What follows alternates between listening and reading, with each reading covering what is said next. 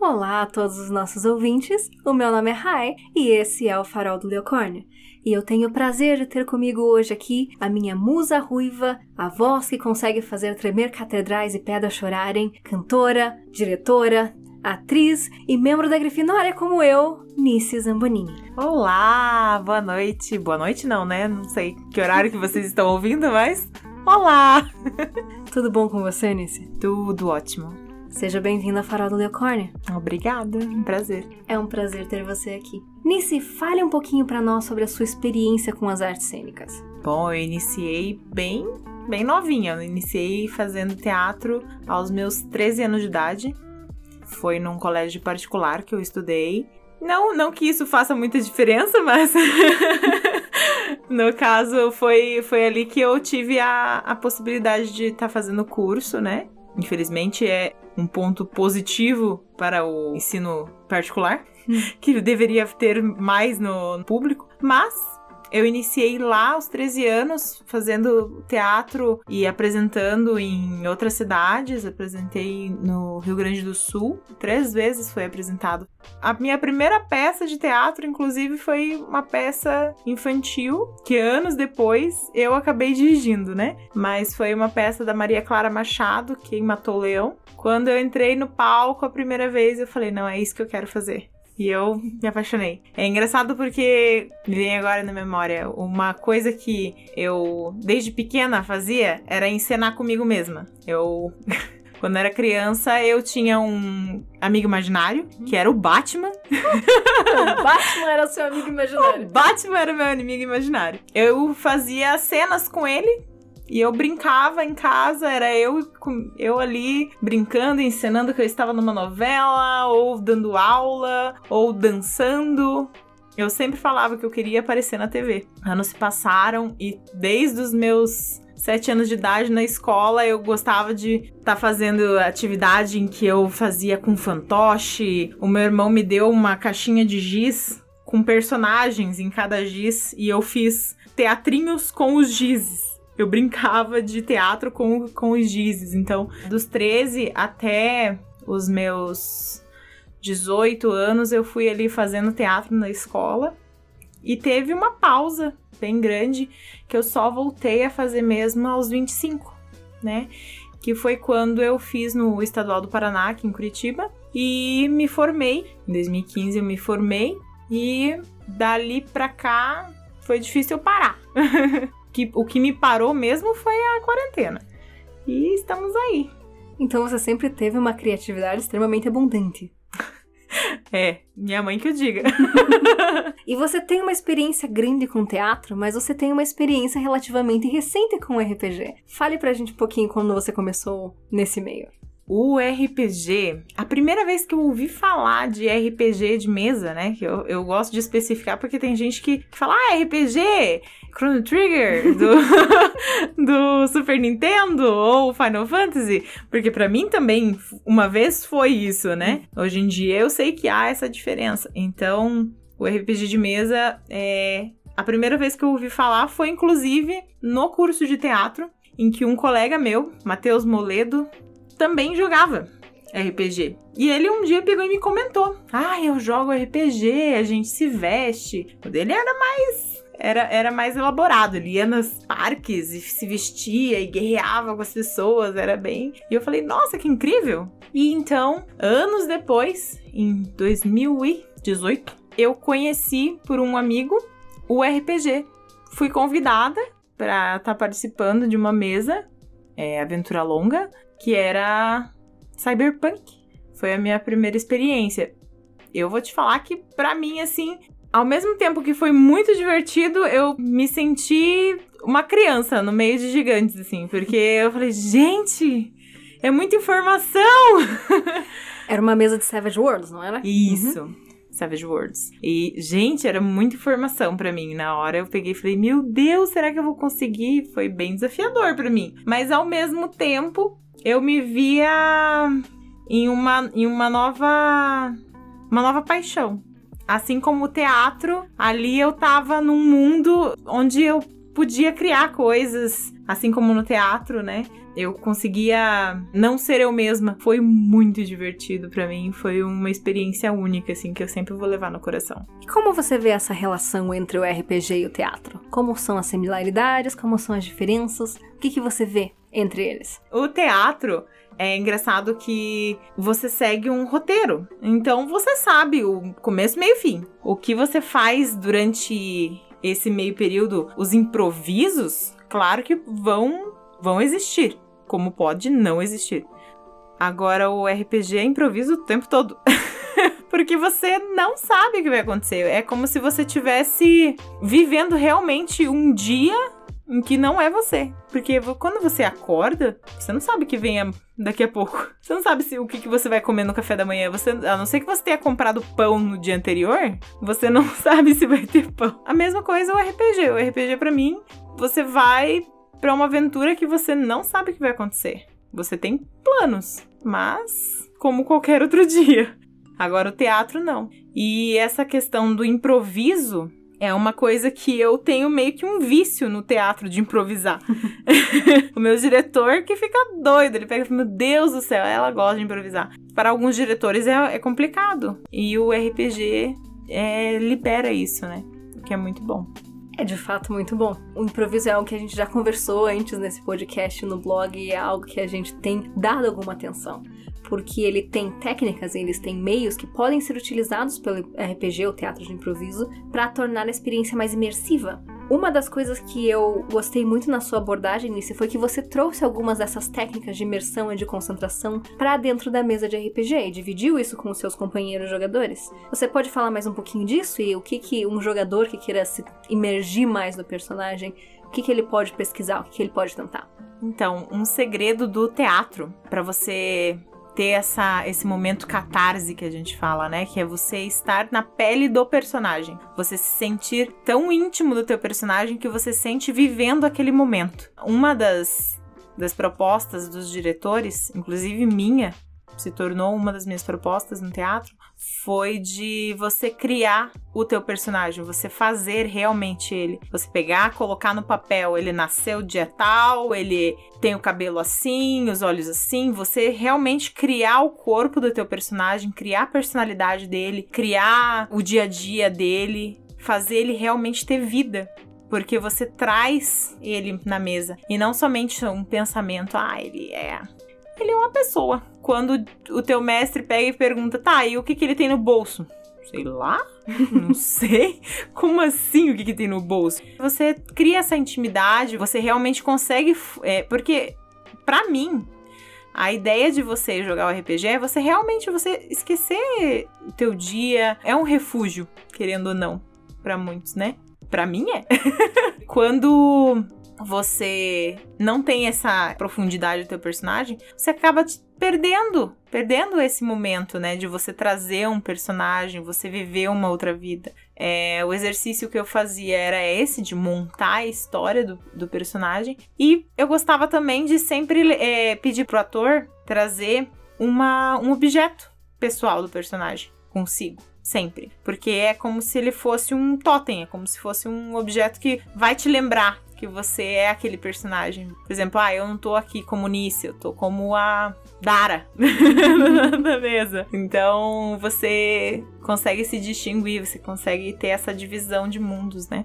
Outro exercício que eu gostava bastante era o de concentração, porque para você não não quebrar isso, principalmente no teatro tem isso muito, né? A gente faz o exercício de concentração, né, de relaxamento, mas pro RPG, eu acho importante ter esse momento de concentração, você se desligar para você realmente fazer um bom jogo, para você se divertir de fato e divertir os outros com aquilo que você tá propondo, né?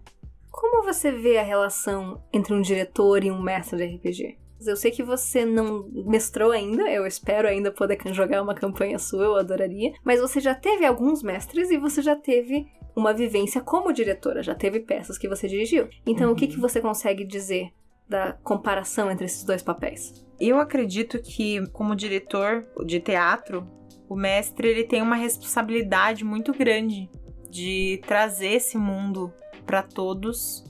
O mestre é mais do que qualquer um responsável pela diversão e por aquele momento ser, ser bom para todos. Se o mestre ele não tá, ele não tá bem de espírito, ele não tá bem disposto ou ele tá, tá bloqueado, pode acontecer, ele não vai conseguir desenvolver um bom jogo.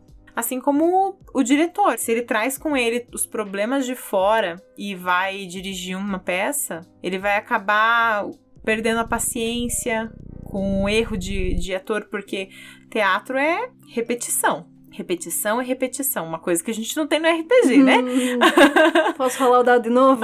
é, não.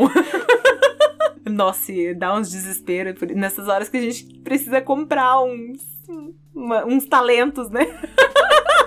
Olha, eu tenho um talento aqui que eu posso rolar de novo, não dá pra ser? Quando a peça é boa, você ouve muita gente elogiar os atores, não o diretor. Agora, quando a peça é ruim, aí você escuta só, ah, aquele diretor, horrível. É, esse, esse é, uma, é um peso bem grande no teatro, sabe? Do diretor. O diretor, ele. Às vezes, ele não é tão reconhecido. No RPG, já eu, eu, já vejo assim que há esse reconhecimento, mas que o mestre ele tem que estar tá preparado. Vai depender da, da proposta da mesa, né? Se ela é da ID, se ela é Savage Worlds, se ela é Fate, o que for. Ele tem que estar tá ali para divertir e se divertir.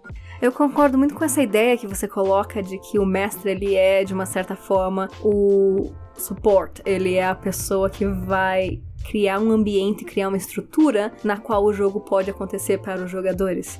Existem várias conversas sobre isso, sobre como afinal não existem jogos sem jogadores, mas eu concordo com você que grande parte da responsabilidade acaba caindo nas mãos do mestre. Às vezes até de forma internalizada, o mestre se sente responsável por fazer daquilo um sucesso e dar para os jogadores dele uma experiência.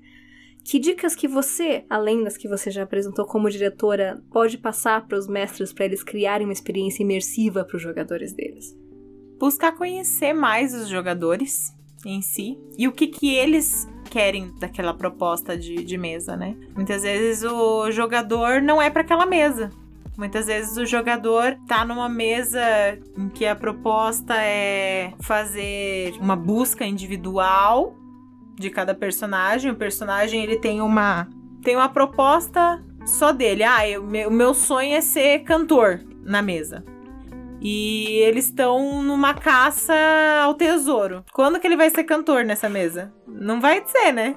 Vai cantar pro, pro resto do grupo e o grupo vai querer matar ele. Simples. Então, às vezes, é essa falta de buscar de cada jogador o que, que eles estão esperando daquela aventura. Essa é uma opção, eu acredito. É a mesma coisa que eu convidar um, um ator para uma peça de teatro é infantil e o rapaz faz há 20 anos teatro de drama. Pode ser que ele goste, como pode ser que ele pegue e fale: Meu Deus, o que, que eu vou fazer vestido de pato no palco? O que, que eu vou fazer colocando uma roupa de gorila e pulando pra lá e pra cá em cima do palco? É, às vezes o ator, ou no caso o jogador, não se adequa àquela aventura não, não adianta ele, ele se forçar, porque às vezes acontece, já aconteceu em mesa. Teve mesa que eu estive que a, que a pessoa ela simplesmente se excluiu do grupo. E ela não participou mais da aventura. Praticamente desistiu da, da aventura. Mas ela não quis desistir da mesa e daí aquilo pesa para o grupo. É o momento em que você quebra, né? Você não, não traz diversão para a mesa, você acaba se torna o espectador e não um jogador. Porque o fator social, ele exerce uma influência muito grande, né? Nós não somos só personagens, nós somos. Os jogadores existem e eles estão lá, muitas vezes se relacionando, muitas vezes se tornando extremamente próximos uns dos outros por conta dos personagens do jogo e das vivências que eles têm juntos. Sim. E você diria que nessas situações nas quais um jogador ele talvez não esteja tão adequado, ou talvez o personagem não esteja tão adequado para a mesa, a responsabilidade em torno daquilo é do mestre, é do jogador, ela é uma responsabilidade conjunta? Como que você vê isso funcionando? Eu acredito que nesse momento tem que ter uma transparência com ambos os lados.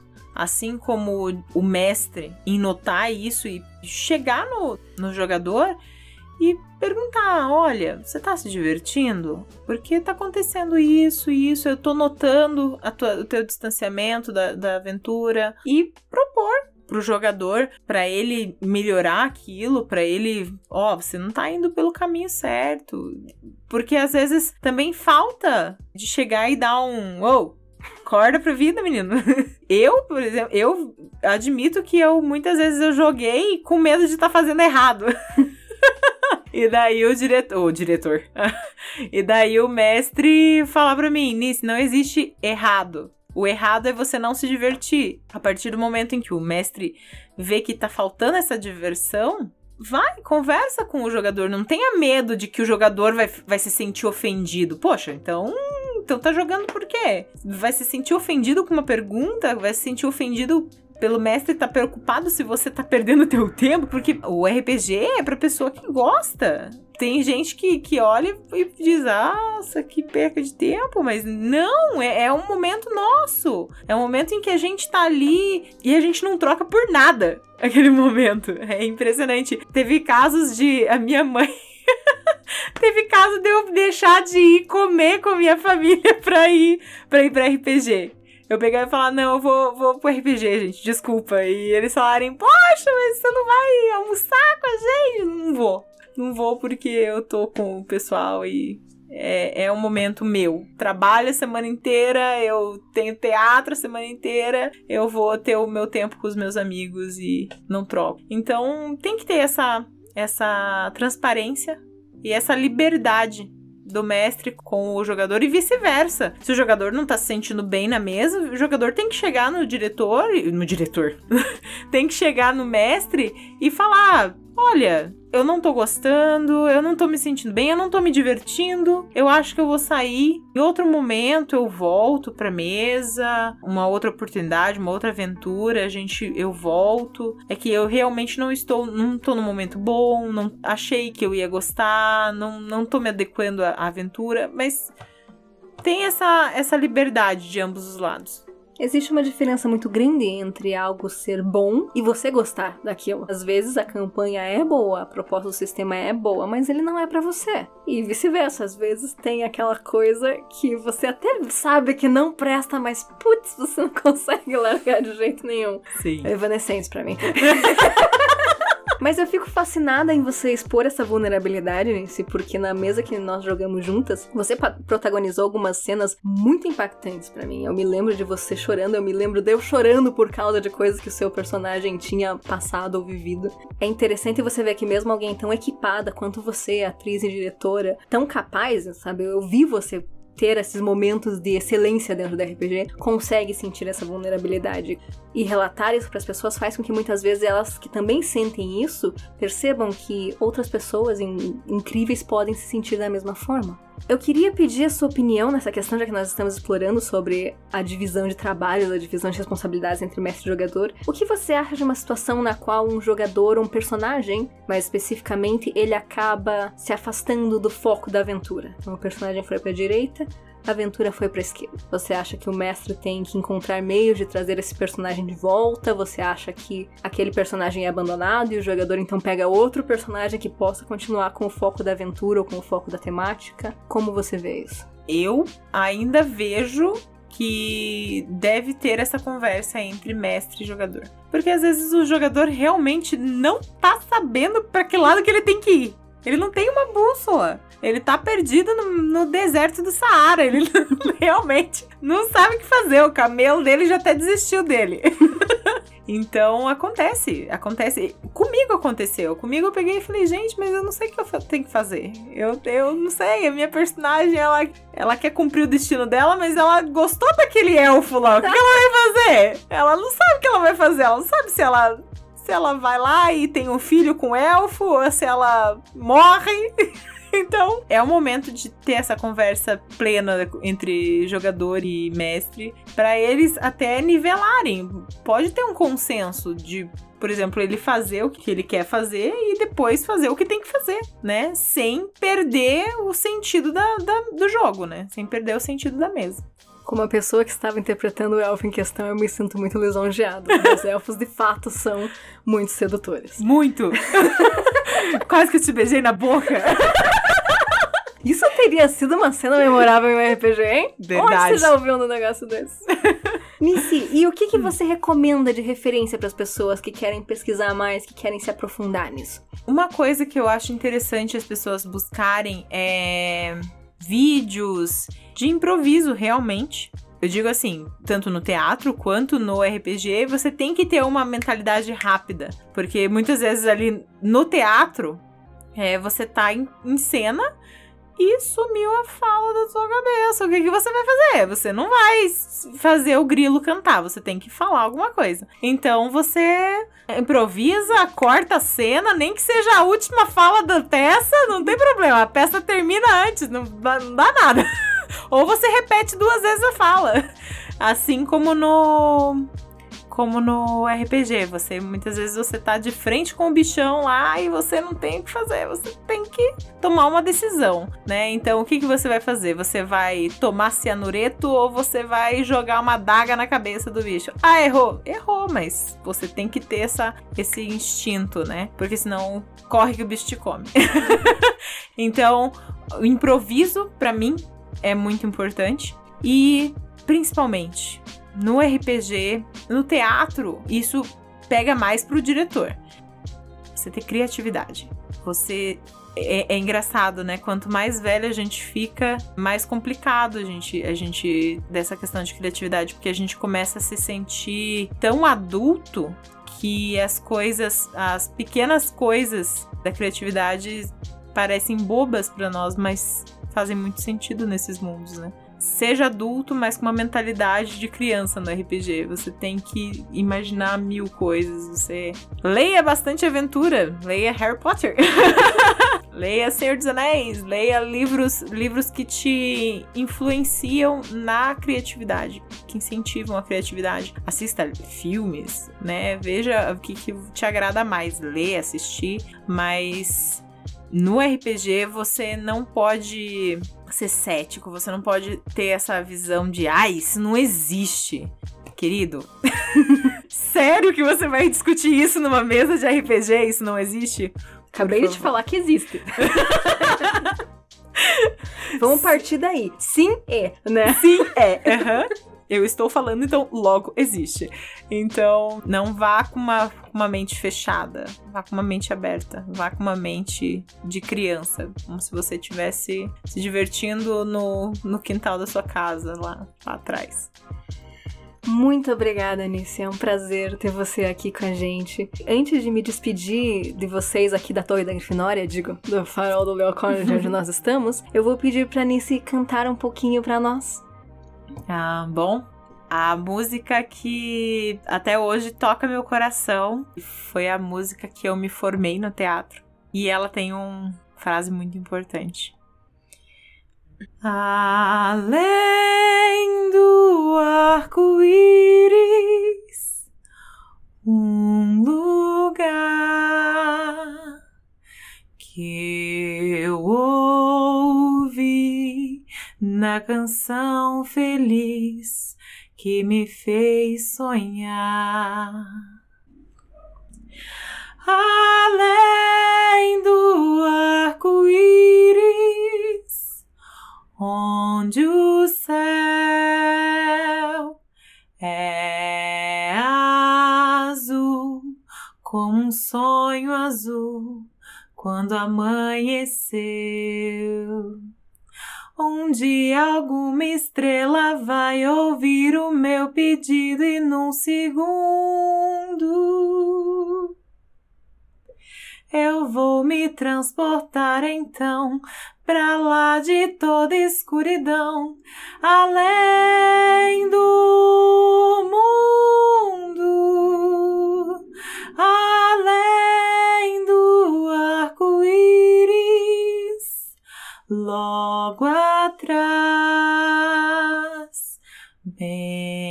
depois do arco-íris, tristeza não vem mais. Esse lugar existe sim, e o arco-íris vai guardar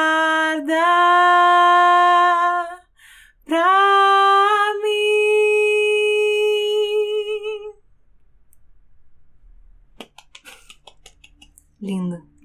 Obrigada, Anice. De nada, eu que agradeço.